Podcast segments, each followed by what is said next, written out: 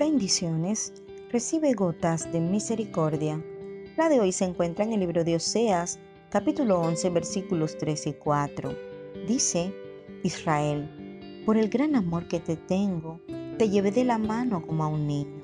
Te enseñé a caminar, te di de comer y te ayudé en tus problemas, pero no te diste cuenta de estos cuidados.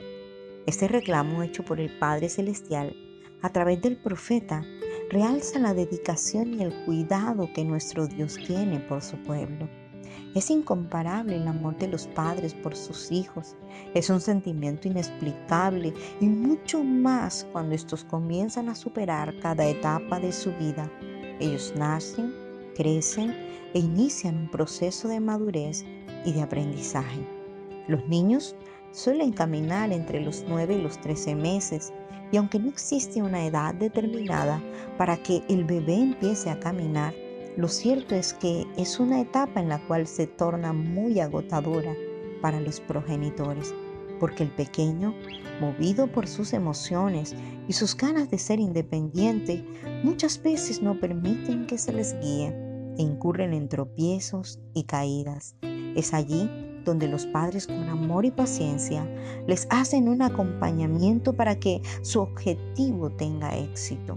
Y si hablamos de comer, los niños en su temprana edad tienen movimientos bruscos y su destreza fina aún debe ser adiestrada.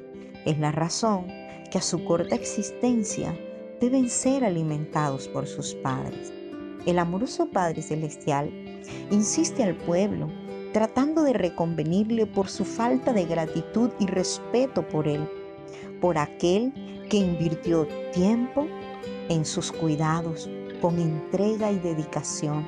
En muchas ocasiones hemos escuchado a algunos padres exhortar a sus hijos por el poco valor que han dado a cada sacrificio hecho por ellos, siendo los padres terrenales limitados, puesto que muchas situaciones difíciles en la vida de sus hijos no pueden resolver, pero a pesar de ello, lo mínimo que un padre espera es agradecimiento y consideración. Cuanto más nuestro Padre Celestial, quien goza de grandes facultades para resolver cualquier circunstancia en nuestras vidas, entonces el llamado de hoy es, nunca olvides los cuidados del Todopoderoso para contigo y con los tuyos. Sea agradecido y valora cada cuidado de Dios sobre ti. Que Dios te bendiga siempre.